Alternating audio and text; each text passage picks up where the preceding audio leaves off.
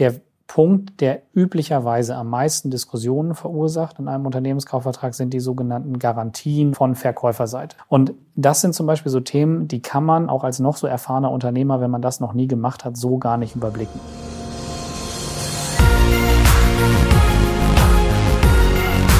B und P Business Talk. Der Wirtschaftspodcast aus der Metropolregion Hamburg. Präsentiert von Business and People.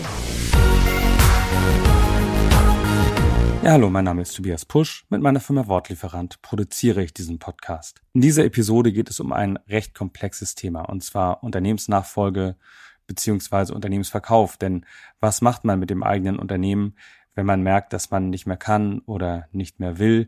Da muss ja irgendwie eine vernünftige Lösung her. Da steht man dann vor vielen Fragen und es gibt hier in der Region einen Anwalt, der sich damit ziemlich gut auskennt. Das ist der Dr. Sebastian von Allwörden, der sitzt in Stade. Und äh, mit dem habe ich über dieses sensible Thema gesprochen. Das Gespräch wurde dann ein bisschen länger, ist glaube ich auch ganz logisch, denn es ist, wie gesagt, doch recht komplex. Nichtsdestotrotz ist es aber auch sehr spannend. Und ich wünsche viel Spaß beim Zuhören.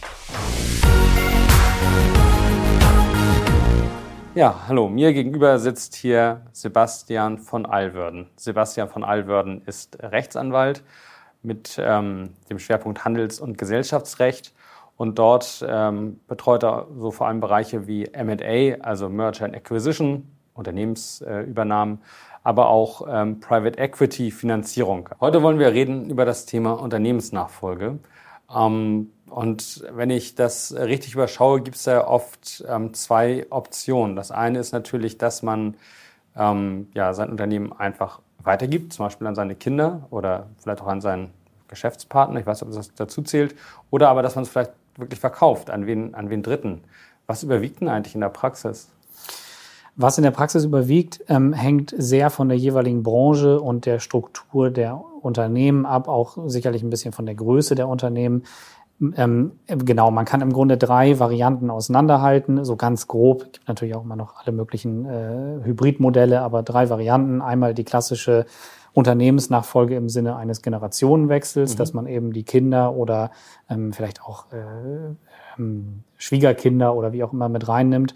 Ähm, äh, und ähm, die weitere Variante, die so ein bisschen daran angelehnt ist, also ich sag mal so das Ziehsohn-Modell, wenn man ja. äh, vielleicht keine ähm, eigenen Kinder hat oder die eigenen Kinder was anderes machen wollen oder eben auch äh, vielleicht ungeeignet sind, das, das gibt's ja eben auch teilweise, ähm, dann äh, kann man, äh, würde man jetzt ähm, Neudeutsch äh, Management Buyout nennen, MBO, mhm. dann kann man natürlich auch zum Beispiel an ähm, äh, Personen, die schon also Führungspositionen innerhalb des Unternehmens einnehmen und die man so ein bisschen ähm, aufgebaut hat für diese Stellung, kann man natürlich auch da eine Übergabe ähm, hinbekommen. Das ist dann, sage ich mal, so ein ähm, Hybridmodell zwischen Verkauf an einem Dritten. Es ist nicht wirklich ein Dritter, sondern ähm, mhm. äh, jemand, der sich äh, schon etabliert hat in dem Unternehmen und als Angestellter mal angefangen hat.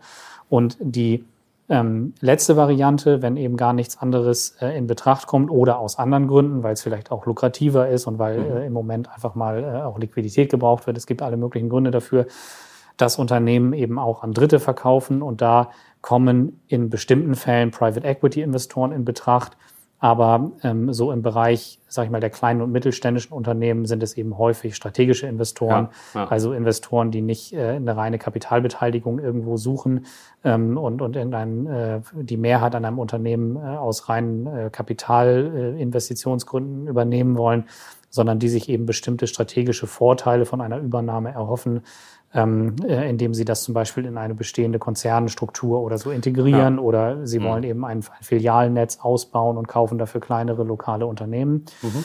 Ähm, ja, das sind eigentlich so die Möglichkeiten, die bestehen. Ähm, ja. Sie sind ja nun Jurist und ähm, äh, kennen sich dann auch mit den entsprechenden Fragestellungen aus. Äh, was, was zum Beispiel für Fragen ergeben sich, wenn ich mein Unternehmen jetzt an die nächste Generation weitergeben möchte? Also bei einem Generationenwechsel, ähm, der äh, innerhalb der Familie stattfindet, ähm, ist zunächst mal der juristische Vorgang, muss man sagen, weniger komplex als bei einem Verkauf an Dritte. Also das mhm. liegt eigentlich auch auf der Hand, weil natürlich ein ganz anderes Vertrauensverhältnis ja. auch zwischen den Beteiligten besteht. Da stellen sich dann, das wiederum ist weniger der Fall bei Verkäufen an Dritte, ähm, eher emotionale Themen, die da so ein bisschen ja. mit reinspielen. Das mhm. ist jetzt natürlich für uns als Anwälte nicht unsere originäre ähm, Aufgabe vielleicht, das äh, mitzubetreuen, aber natürlich macht man es. Konfrontiert sind Sie damit trotzdem. Konfrontiert nicht? ist man damit und, und man macht es natürlich auch und sammelt da auch seine Erfahrungen ja. und, ähm, und äh, ja, etabliert da so ein bisschen auch seine eigenen Vorgehensweisen und, und Mechanismen, ähm, um diesen Themen äh, frühzeitig auch zu begegnen, damit daran ähm, so etwas nicht äh, scheitert oder eben mhm. weniger gut verläuft, als die Beteiligten sich das äh, vorstellen konnten. Ähm, das bekommt man aber natürlich in den Griff. Die juristischen Fragestellungen in dem Zusammenhang sind, wie gesagt, etwas weniger komplex als bei einem Verkauf ähm, an Dritte. Ähm, letztlich äh, hängt es auch immer stark von der jeweiligen Rechtsform des Unternehmens ab. Also es macht natürlich einen Unterschied, ob man einen einzelkaufmännischen Betrieb zum Beispiel ähm, übergibt mhm. oder eine Personenhandelsgesellschaft. Das wäre zum Beispiel eine offene Handelsgesellschaft oder eine Kommanditgesellschaft. GmbH und Co. KG ist am Ende auch eine Kommanditgesellschaft, ist so ein, so ein Twitter-Modell. Mhm. Ähm, und äh, das ist sicherlich äh, von der juristischen Struktur her anders gelagert, was jetzt unsere handwerkliche, anwaltliche Arbeit angeht und auch die ähm, der äh, etwaigen Notare, die daran dann äh, noch zu beteiligen sind, als bei einem äh, bei einer Kapitalgesellschaft, also einem, einer GmbH insbesondere oder in seltenen Fällen Aktiengesellschaft. Ähm, das sind aber mehr so die juristischen Hintergrundstrukturen, die eigentlich für die Nachfolgethematik an sich nicht so relevant sind. Es macht natürlich einen Unterschied ähm, äh, im Hinblick auf die Haftungsverhältnisse. Ja. Also Sie haben bei, bei einer mhm. offenen Handelsgesellschaft oder einem einzelkaufmännischen Betrieb keine Haftungsabschirmung. Ähm, das sieht natürlich bei der GmbH anders aus. Und deshalb ist die Übergabe in die neue Generation häufig einfacher und auch risikoloser für die Kinder zu gestalten, wenn wir eine, Kapit eine haftungsabgeschirmte Kapitalgesellschaft haben. Mhm. Das wären so die ersten Fragen, die wir uns beim, ich sag mal, groben Sortieren der, ja. ähm, des Sachverhalts für die Frage, wie man jetzt einsteigt, dann, dann äh, stellen würden. Mhm. Äh, mit was haben wir es hier eigentlich zu tun? Und die weiteren juristischen Fragestellungen hängen eben sehr davon ab, was im Einzelfall von den Beteiligten gewollt ist. Auch das entwickelt sich oft erst im Gespräch ja. mit den Anwälten und den ja, Steuerberatern. Dass was man auch, möglich ist vielleicht. Genau, was möglich ist, in, in, welche, in welche Richtung das gehen soll. Soll zum Beispiel, also ich nehme jetzt mal so den, den Klassiker, das ist auch natürlich nicht vordergründig eine juristische Frage, sondern ähm, bedingt dann nur die juristische Ausarbeitung, die ähm, nach hinten raus dann äh, gemacht werden muss. Ähm, ein Klassiker ist natürlich die Frage, soll die übergebende alte Generation noch in irgendeiner Weise beteiligt sein an dem Unternehmen im Sinne mhm. von Mitspracherechten ja. oder vielleicht auch weiterhin als Geschäftsführer. Mhm. Wie viel Prozent der Anteile, wenn wir jetzt mal im, im äh, GmbH-Kontext bleiben, werden, werden übertragen.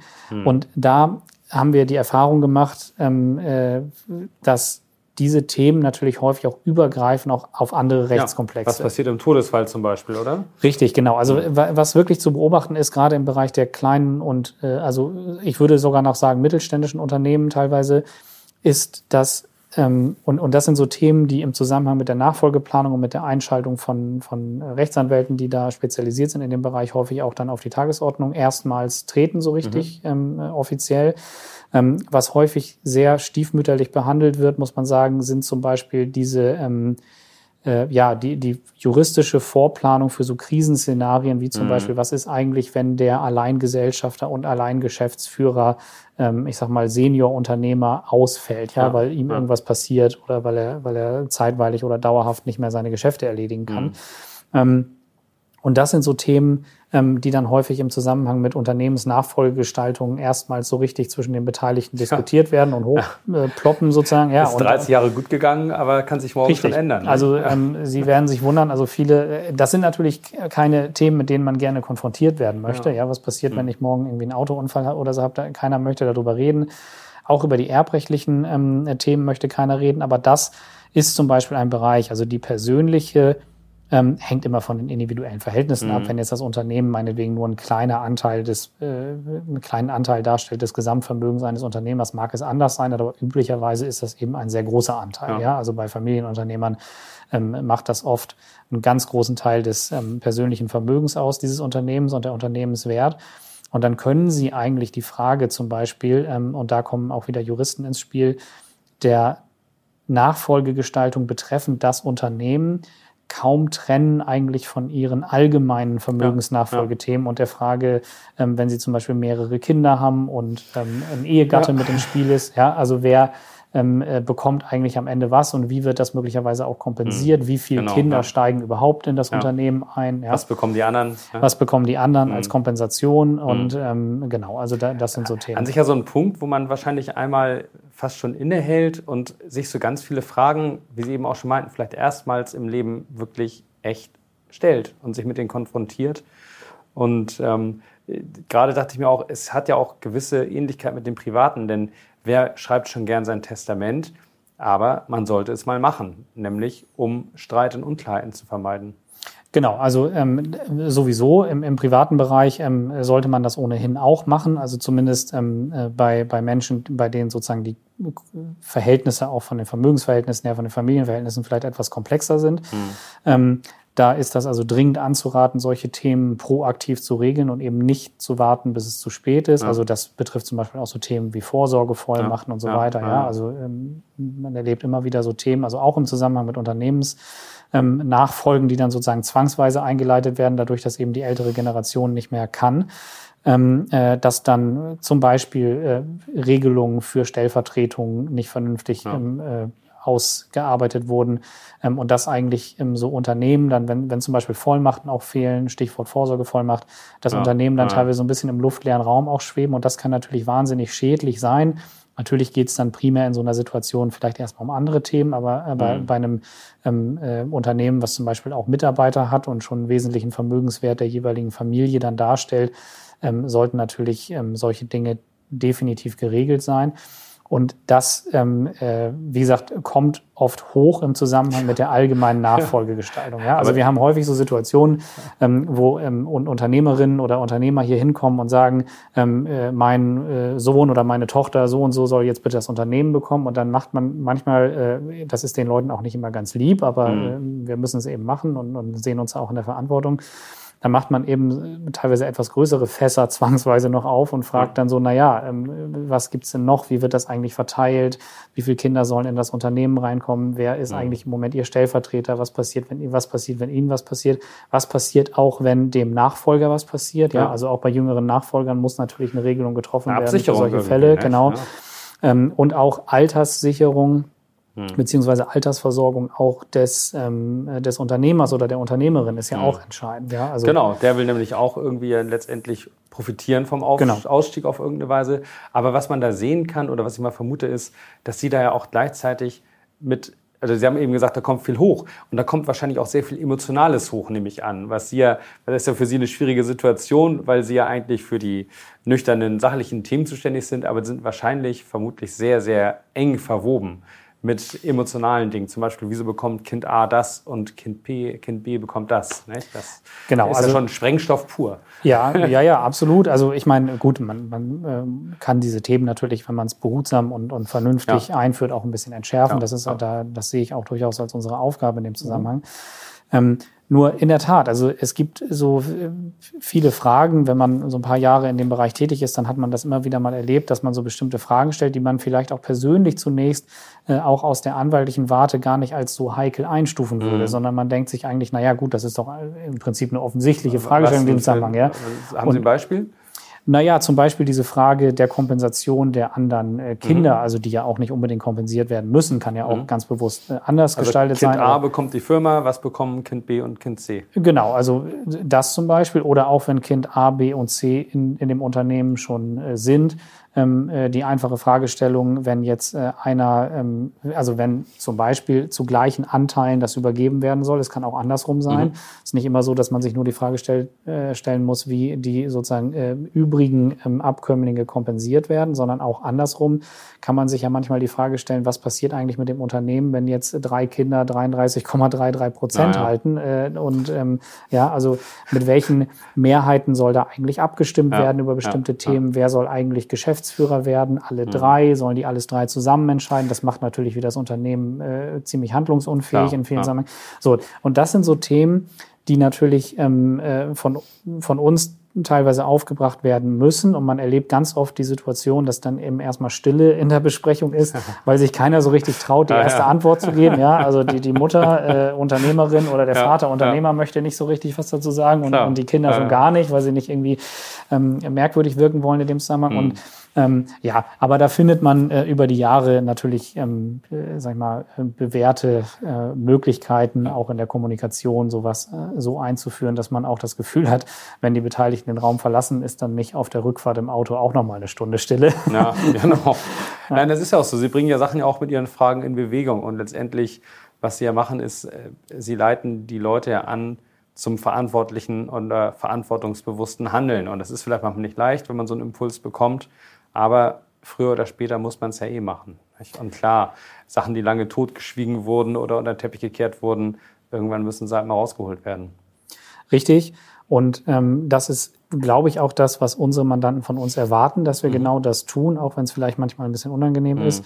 Ähm, ähm, also wenn sozusagen bestimmte Beratungsbereiche einfach nicht gewünscht sind Mhm. und man sagt, ich möchte jetzt aber die sonstige äh, Nachfolgeplanung, was meine Vermögensnachfolge angeht, völlig ausklammern. Also Herr des Verfahrens ist natürlich immer der Mandant, muss man ganz klar sagen. Dann, dann machen wir das eben auch äh, isoliert. Äh, das ist völ- völlig selbstverständlich. Ähm, aber wenn, wie meistens, so ein bisschen ähm, nicht nur eine ganz konkrete juristische Konstellation jetzt äh, durch die Beratung abgedeckt oder durch die Vertragsgestaltung abgedeckt werden soll, sondern wenn mehr so eine umfassende Nachfolgegestaltung aus juristischer Perspektive verlangt wird, was eben also in den allermeisten Fällen, würde ich sagen, dann doch schon so ist, ähm, dann äh, ja, kommt man eben nicht drum rum, äh, solche Themen auf den Tisch zu bringen. Und Ja. in der Tat, wie Sie sagen, also wir, praktisch alle Unternehmer und Unternehmerinnen, die ich kenne, die hier ähm, ähm, schon beraten wurden zum Thema Nachfolge, sind extrem verantwortungsvolle und verantwortungsbewusste Persönlichkeiten. Nur ähm, ist es eben so, dass oft gerade in diesem familiären Bereich Dinge eben ungern juristisch hart durch unterschriebene Verträge oder Klar. notariell beurkundete Verträge Sicher. geregelt werden, weil man sagt, und natürlich ist das auch Ausdruck letztlich des Verantwortungsbewusstseins, weil man sagt, na ja, wir haben eine Verantwortung für unsere Mitarbeiter und Mhm. natürlich werden sich alle schon miteinander gut verstehen. Aber die Praxis zeigt, dass es eben leider so nicht die so Hoffnung, ist. Ja? ja. Also ich würde auf keinen Fall von einem Verantwortungsdefizit reden, Mhm. ähm, sondern ich würde eher von einem Defizit der sozusagen ähm, äh, ja letztlich ähm, rechtssicheren ähm, auch Gestaltung und Ja. vertraglichen Niederlegung eben dieser, dieses verantwortlichen Handelns manchmal ähm, sprechen wollen, wo dann so ein bisschen Aufholbedarf oft zutage tritt, wenn, wenn die Beratung zum Thema Nachfolge erfolgt, ähm, was aber auch nicht immer der Fall ist. Es gibt auch schon sehr, sage ich mal, juristisch auch sehr aufgeräumte Unternehmen und Unter Unternehmerinnen und Unternehmer mit ganz klaren Vorstellungen Okay. über die Nachfolge, ähm, wo man dann wirklich nur, nur kleine Bereiche noch bearbeitet. Alles klar. Aber ich habe mir das eben gedacht, als Sie meinten, dass da manchmal auch Fragen, von denen man es nicht vermutet, äh, doch deutliche emotionale Reaktionen vielleicht hervorrufen. Äh, Da war mein Gedanke, dass Sie aber natürlich auch dabei helfen können, solche Themen zu rationalisieren und auf eine ganz vernünftige Basis zu stellen und äh, zu- oder zu versachlichen, könnte man vielleicht auch sagen. Ne? Ja. Dass man sagt, hey, wir müssen jetzt hier mal einen guten Rechenschlüssel finden. Und es geht nicht darum, ob einer netter oder döver ist, sondern wir wollen hier Fairness herstellen zum Beispiel. Und auch dabei können Sie ja so in gewisser Weise auch als neutraler Dritter wahrscheinlich ähm, wirklich auch behilflich sein. Genau, also gerade bei, bei ich sag mal, traditionsbewussten äh, Familienunternehmen oder generell inhabergeführten Unternehmen. Ähm, ähm, ich, ich möchte mal ein Beispiel nennen in dem Zusammenhang. Ähm, es ist so, dass ähm, oft natürlich sich die Frage auch so ein bisschen stellt, gerade für diese Szenarien, irgendjemandem ähm, passiert was, ähm, A oder B, auch es gibt vielleicht eine Ehescheidung Ja. ähm, äh, auf Ebene, sag ich mal, der Kinder, ja, die ja auch Mhm. dann äh, möglicherweise verheiratet sind. Ja. Was passiert eigentlich dann mit dem Unternehmen? fließt ja? was ab Genau, fließt ne? da was ab? Mhm. Soll das Ganze, also in welchem, sag ich mal, Familienstrang soll das Ja. Ganze auch dauerhaft gehalten werden? Ja. Da haben natürlich die Eltern, also ich sag mal jetzt die Unternehmerin oder Unternehmer der, der aktuellen Generation, ähm, oft sehr klare Vorstellungen. Also ist ja kein Geheimnis, dass die meistens natürlich nicht wollen, dass die geschiedene Ehefrau Ja. oder der geschiedene Ehemann ähm, der übernehmenden Kinder dann Unternehmensanteile am Ende hält oder da, Ja. ähm, da äh, zumindest ähm, größere Beträge ausgezahlt bekommt in diesem Zusammenhang. Und das ist zum Beispiel so eine Thematik, die man ähm, nach meiner Erfahrung sehr gut rationalisieren kann, indem man einfach die Hintergründe mal erklärt. Da muss dann Mhm. eine Klausel in, den, in die Gesellschaftsverträge Ja. rein im Zusammenhang mit der Nachfolgegestaltung, dass eben die ähm, eintretenden Gesellschafter verpflichtet sind, Eheverträge zu schließen, Ja. die die Unternehmensanteile zum Beispiel vom Zugewinnausgleich ausnehmen für Ja. den Fall, dass man äh, im gesetzlichen Güterstand der Zugewinngemeinschaft lebt. Ähm, und das ist auch so ein Thema, klar, das klingt jetzt erstmal nicht so angenehm, abends mit seinem äh, Ehepartner oder, ja. oder, Lebenspartner oder wie auch immer drüber zu sprechen, dass man einen Ehevertrag schließen muss. Das mhm. ist vielen häufig unangenehm. Aber da haben wir, das ist ein Beispiel, finde ich, was sich auch ganz gut eignet. Da haben wir die Erfahrung gemacht, dass man auch im Gespräch mit den jeweiligen Ehegatten ganz klar auch erklären kann, es dient hier dem Schutz des Unternehmens. Es ja. hat nichts mit den ausgezahlten Dividenden und mhm. ich sag mal eurem mhm. privaten Lebensstandard, den ihr euch aufbaut, zu tun. Es geht wirklich nur um das Unternehmen an sich, um dann eine Zersplitterung Versicherung oder natürlich auch Liquiditätsprobleme im Zusammenhang mit Zugewinnausgleichszahlungen ja. zu vermeiden. Aber muss man alles denken. Wie ist denn das, wenn man äh, die Alternative wählt und sagt, okay, meine Kinder wollen das nicht oder können das nicht oder was auch immer, vielleicht habe ich auch gar keine Kinder. Und wenn ich mich als Unternehmer entscheide, mein Unternehmen wirklich auch zu verkaufen, also äh, an einen strategischen Investor wahrscheinlich in der Regel. Worauf äh, muss ich hier achten? Gibt es da Unterschiede im Vergleich? Ich, Sie hatten ja eben schon erwähnt, dass es möglicherweise so ein bisschen äh, formeller und etwas äh, besser ausgearbeitet dann sein muss. Habe ich das richtig verstanden? Genau, also wenn, wenn Sie natürlich mit, also gut formell und, und gut ausgearbeitet soll, sollte natürlich alles ja, äh, erstmal sein, das, das ist klar. Aber noch etwas differenzierter ähm, aber, und mehr Fälle, oder? Ja, also wenn wir den, den Fall mal betrachten eines äh, Verkaufs an einen Dritten, da muss man sich zunächst ähm, als ähm, äh, Unternehmerin, glaube ich, die Frage stellen, ob das überhaupt in Betracht kommt bei dem Unternehmen, was man gerade ähm, individuell eben betreibt. Mhm. Denn das ist einfach nicht immer so, muss man ganz klar sagen. Also wenn Sie sehr kleine, zum Beispiel inhabergeführte Unternehmen haben, die mhm. möglicherweise auch gar nicht als Kapitalgesellschaft strukturiert sind, sondern ähm, als äh, ähm, äh, Personengesellschaft oder einzelkaufmännisch, dann haben Sie dafür praktisch keinen echten Markt. Also da können Sie auch nicht mit an irgendeine Börse, also können Sie machen, Sie können mhm. versuchen, das in irgendeiner Unternehmensbörse zu registrieren, mhm. ähm, aber da werden Sie sozusagen keinen äh, Käufer auf diesem Wege finden. Die einzige Möglichkeit besteht in so einem Fall natürlich darin, die ähm, äh, ja das Unternehmen oder die Gegenstände des Unternehmens zu übergeben an zum Beispiel irgendwelche Mitbewerber in der Region oder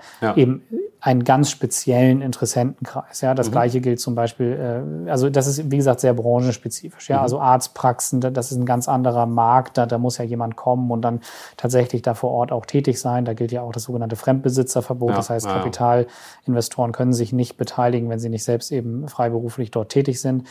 Ähm, das ist ein anderer Markt, als wenn man zum Beispiel ich sage jetzt mal, ähm, eine Hörgeräteakustiker, ähm, also ein Hörgeräteakustikunternehmen betreibt und möglicherweise jemanden findet, der gerade ein größeres Filialnetz aufbaut und dann ja. veräußern kann. Mhm. Oder wenn man vielleicht eher so im mittelständischen Bereich auch mit einigen Mitarbeitern tätig ist in einem äh, Umfeld oder in einem Markt, der eben nicht so wahnsinnig personenspezifisch ist, sondern mhm. wo eben tatsächlich der Unternehmenswert an sich ähm, äh, bewertet werden kann, unabhängig jetzt von den tätigen äh, äh Personen und Unternehmern.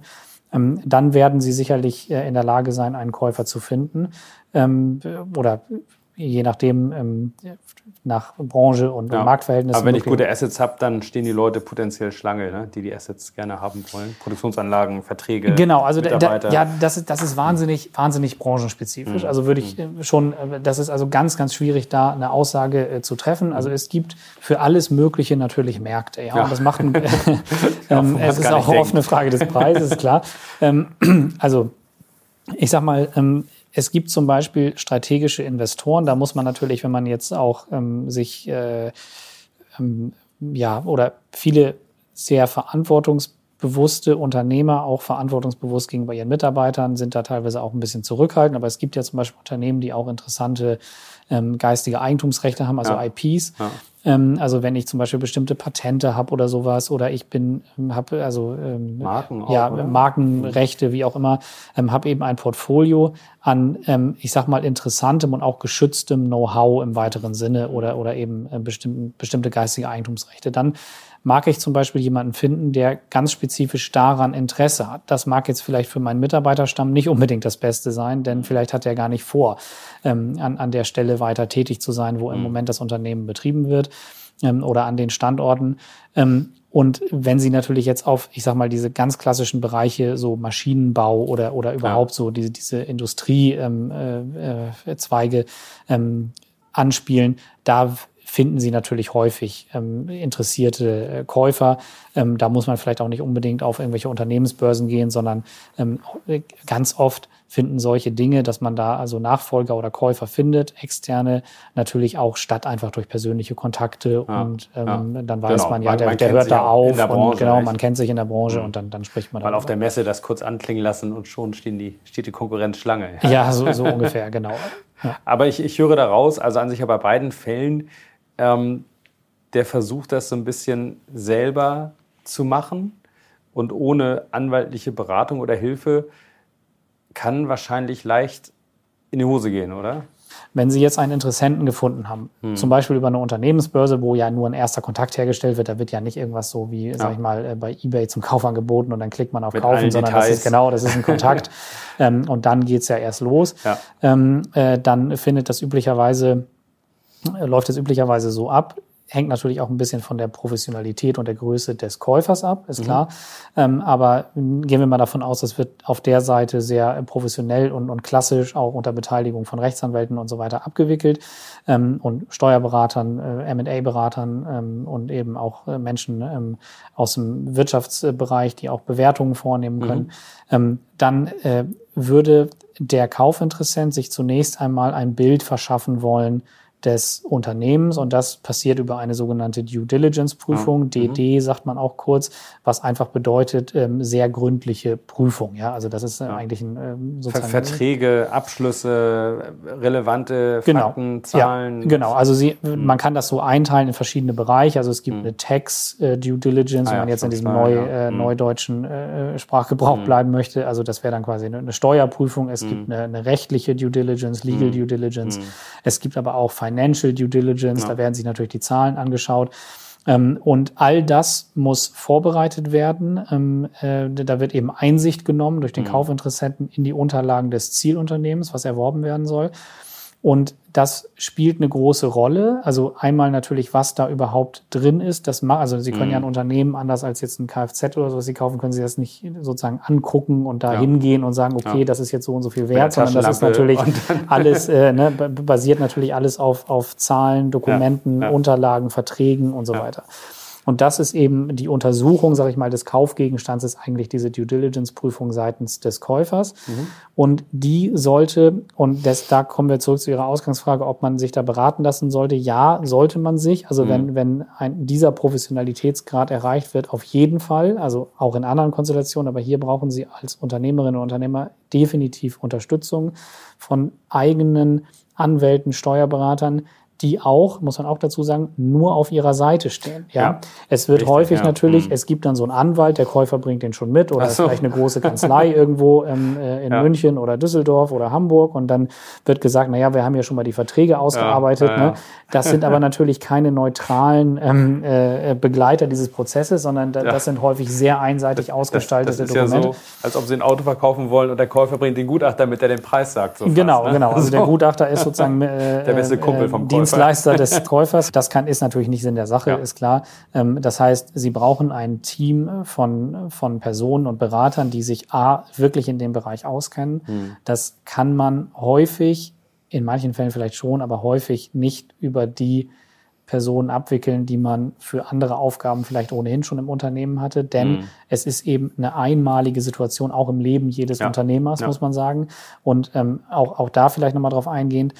Natürlich trauen wir auch zum Beispiel unseren Mandanten viel zu in dem Bereich. Ja, es geht nicht darum, jemanden zu bevormunden oder zu sagen, du verstehst das alles nicht überhaupt nicht. Aber man muss sich darüber bewusst sein, das Aushandeln sozusagen der täglichen Verträge, Lieferungen und Leistungen, Arbeitsverträge und Ja. so weiter, wo man natürlich als Unternehmer Erfahrung sammelt über die Jahre und Jahrzehnte. ne? Mhm. Genau, Tagesgeschäft ist was anderes als der Verkauf des Unternehmens, weil das passiert meistens nur einmal im Leben Mhm. statt. Und da braucht man professionelle Unterstützung, auch wenn ich das kurz sagen darf, ähm, bei der Vorbereitung dieser Dokumentation, die dann im Ja. Wege der Due Diligence-Prüfung überprüft wird, weil wenn man das nicht richtig macht, Ja. ne, dann kann man sich vorstellen. Dann äh, kommt hinterher jemand an und meckert und sagt, das Dokument hat noch gefehlt. Nicht? Wenn ja, das, das, das wäre noch, das wäre noch ein relativ harmloser Fall, wenn Okay. man es dann nachliefern kann. Was normalerweise passiert, ist, dass einfach die Bewertung gedrückt wird, ja, seitens des Käufers. Und dann hat es auch echte finanzielle Nachteile. Ja. Deshalb ist unsere Empfehlung ähm, auch im Hinblick auf, auf anwaltliche, steuerliche Beratung, da werden teilweise vielleicht auch Kosten gescheut. Das halte ich persönlich wirklich für eine Milchmädchenrechnung. Das ähm, gespart. das ist wirklich am falschen Ende gespart in dem Fall. Ähm, denn wenn man auch zu spät vielleicht die Berater dazu Ja. holt und sagt, wir haben das, die haben das Unternehmen schon geprüft, ich habe alles zur Verfügung gestellt, ähm, und jetzt liegt hier ein fertiger Kaufvertrag Mhm. vor ähm, und äh, gucken Sie da vielleicht noch mal einmal drüber oder so. So, so läuft es normalerweise in dem Bereich nicht, sondern man muss da frühzeitig äh, mit an Bord sein oder sich die Leute an Bord holen. Ja, Ähm, man muss das Ding steuern, man muss Weichen stellen, aktiv, denke ich. Ne? Also Genau. nicht sozusagen so, so, so ein Spielball auch fast werden. Vor allem, was man ja nicht vergessen darf, Sie hatten eben gesagt, das ist für die ein einmaliges ähm, Event für viele und, äh, Unternehmer.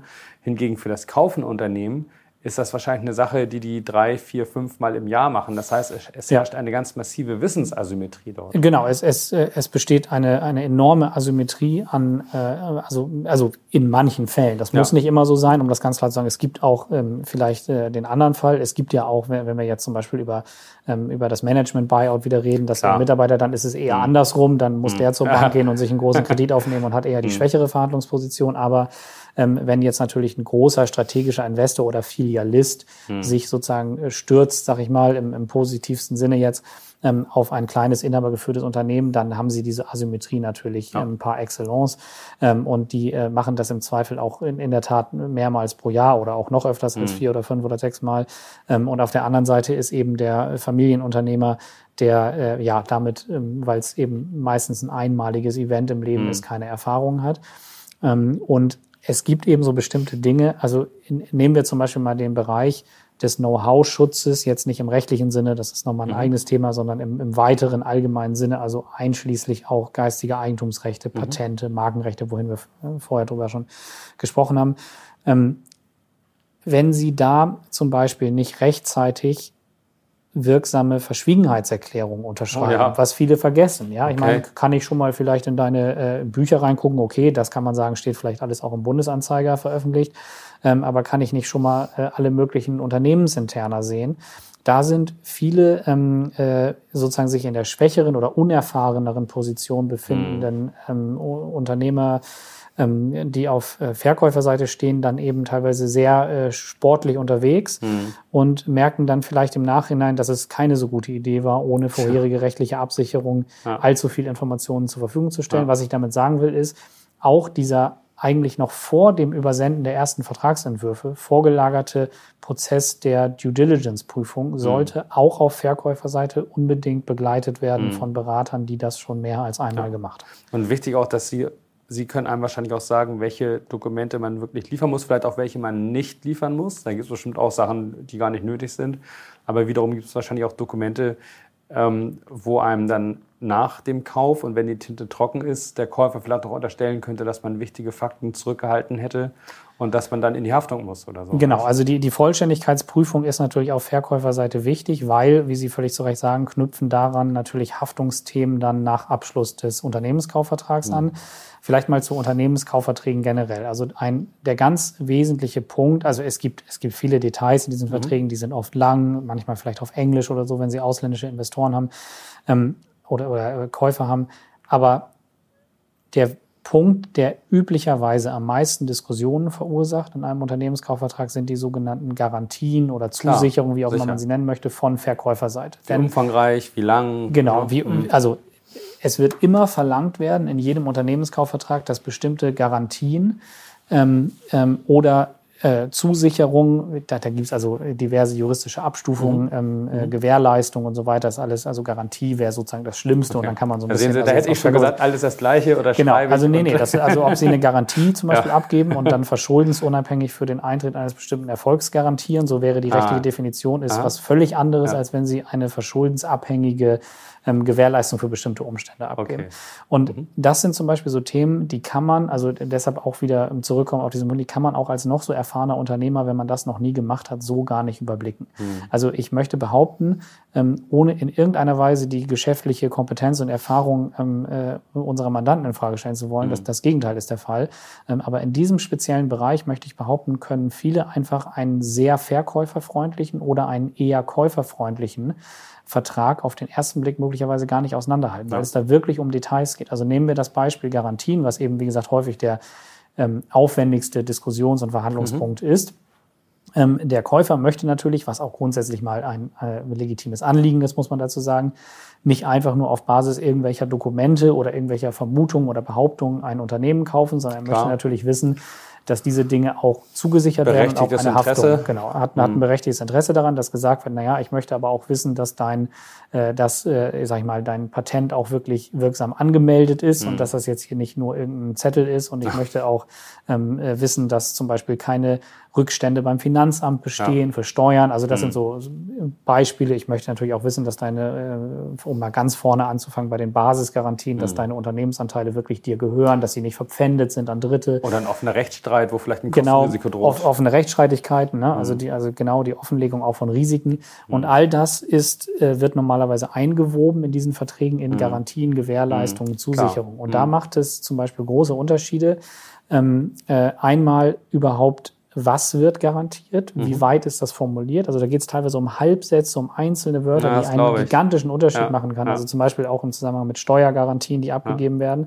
Ähm, also es, es macht natürlich einen Unterschied, ob ich sage, ich garantiere, dass alle Steuererklärungen der letzten Jahre rechtzeitig und ordnungsgemäß erstellt und eingereicht wurden oder Mhm. ob ich garantiere, dass äh, keinerlei steuerlichen Nachforderungen auf das Unternehmen zukommen können. wie wie Ja, das sollte ist- man das können? Genau, ja, das wird teilweise schon gemacht und dann kann Mhm. man, dann, dann kann man in einem zweiten Schritt, und das ist, das ist sozusagen ein Teil dieser, dieses äh, Regelungskomplexes Garantien und Gewährleistungen, kann man die und sollte man die aus ähm, äh, Verkäufersicht natürlich dann wieder einschränken, diese Garantien, Mhm. und zum Beispiel arbeiten mit Haftungsbeschränkungen der Höhe nach, dass man sagt, Ja. also maximal 50 Prozent des Kaufpreises können für alle Garantieverletzungen Mhm. Verstehe. draufgehen. Mhm.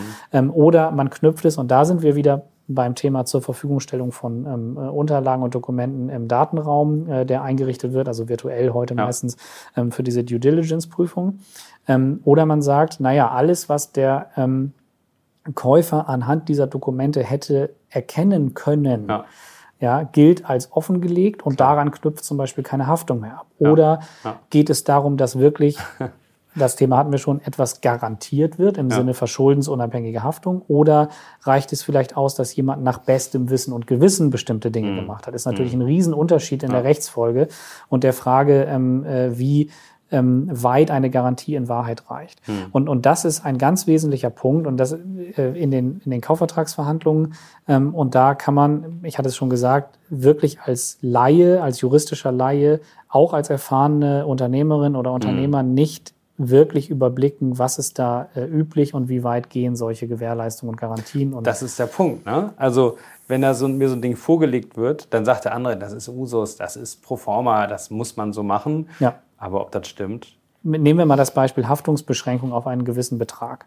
Ähm, jeder ähm, Unternehmer, ähm, den wir hier beraten, kann ja äh, wirtschaftlich denken und Risiken Ja, irgendwie ja, einschätzen, eher so von der wirtschaftlichen Perspektive. So. Und was, was wollen die Leute oft auch von Juristen und Anwälten hören, ist natürlich, wie hoch ist das Risiko und wenn ja, was ist der Worst Case, den ich Ja. dafür zahlen muss. Und sie können natürlich alle möglichen Dinge garantieren und man kann vielleicht auch in den Verhandlungen, das ist natürlich eine Frage der Taktik und des Verhandlungsgeschicks, auch vielleicht die ein oder andere Sache inhaltlich ein bisschen mehr garantieren oder ein bisschen was hingeben Klar. gegenüber dem Käufer. Wenn man auf der anderen Seite weiß, ich habe für alle Fälle der Garantieverletzung eine Beschränkung auf, ich sag mal 20 oder 30 Prozent der Kaufsumme, Ja. ja, dann habe ich natürlich ein ganz anderes Risikomanagement, ähm, als wenn das zum Beispiel unbeschränkt wäre, wo ich dann, also was es durchaus auch gibt, wo ich dann natürlich ganz genau aufpassen muss, Ja. was ich jetzt zusichere und was nicht. Ach, jetzt zahle ich noch drauf. Ja, ja, ja können Sie noch draufzahlen. Ja, das ist natürlich dann Hm. äh, nicht so gut. Jetzt hatten Sie eben schon kurz geschnitten das Thema Unter Unternehmensbörsen. Ähm, taugt das was? Ist das irgendwie ein gängiges Verfahren gerade? Ich habe davon ehrlich gesagt noch nicht so oft gehört. Und das kann doch erstmal nur so ein Schaufenster sein, oder?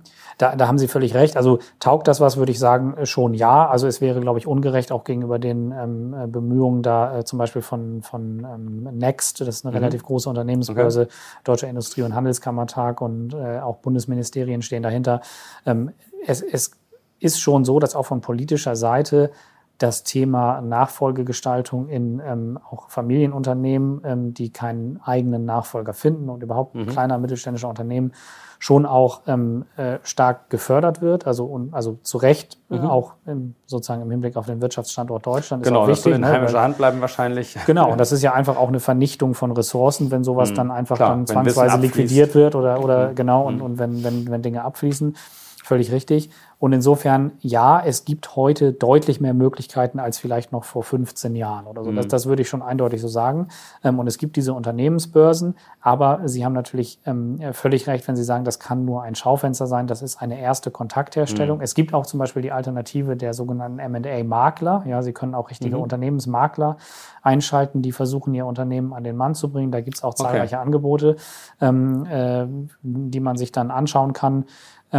Und es gibt eben diese Börsen, die mehr so plattformbasiert funktionieren, äh, wo Unternehmen äh, ja so mit den groben Kennzahlen, äh, das ist eher ja. in der ersten Ansicht wirklich so Anzahl der Mitarbeiter, Branche, was machen wir ungefähr ähm, und Umsatz. Ähm, und ersetzt natürlich, das ist klar, ja. deshalb hatte ich gesagt, das ist nicht wie bei eBay, wo man einfach draufklickt, sondern das ersetzt natürlich diesen länger sich dann anschließenden Prozess nicht. Kann aber eine interessante Variante der, der Kontaktherstellung sein. Ja. Okay. Und dann holt man weitere Leute ins Boot, zum Beispiel Steuerberater, Rechtsanwalt und so weiter. Ja, also genau. Beginnt. Ja, in, in der Tat Steuerberater, Rechtsanwälte, also Steuerberater sollte man äh, auf jeden Fall auch an Bord mhm. haben. Da hat man häufig natürlich auch schon äh, steuerrechtliche Beratungen vorher gehabt und, und ähm, kann die dann auch weiterhin haben, mhm. ähm, je nachdem, wie speziell das dann auch wird.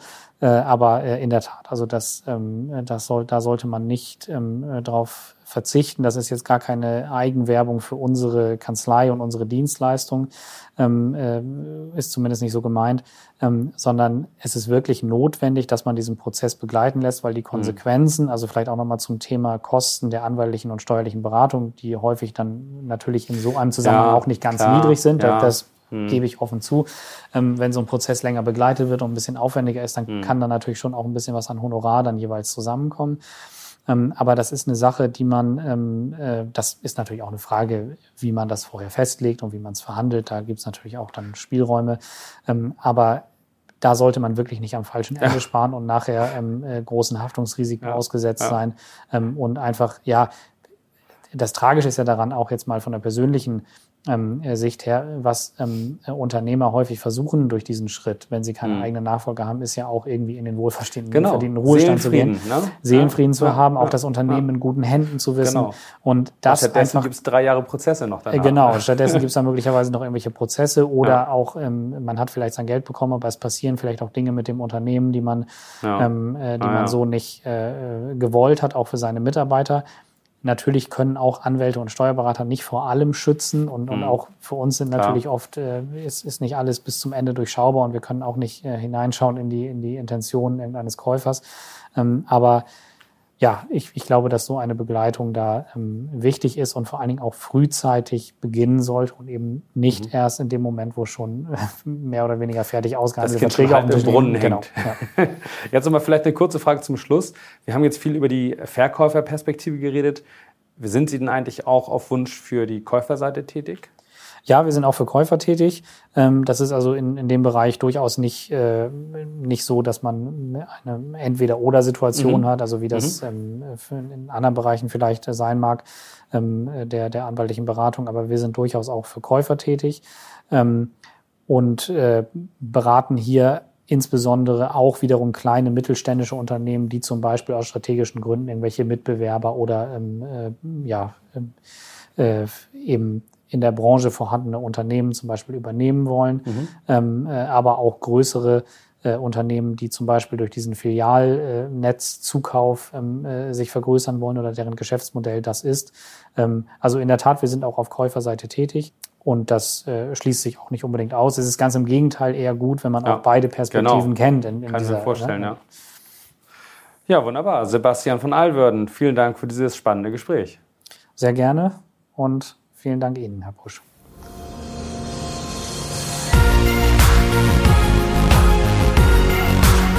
Das war der B&P Business Talk.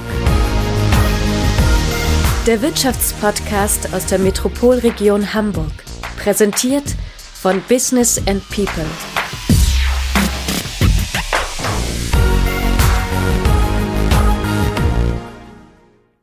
Dieser Podcast wurde produziert von Wortlieferant.de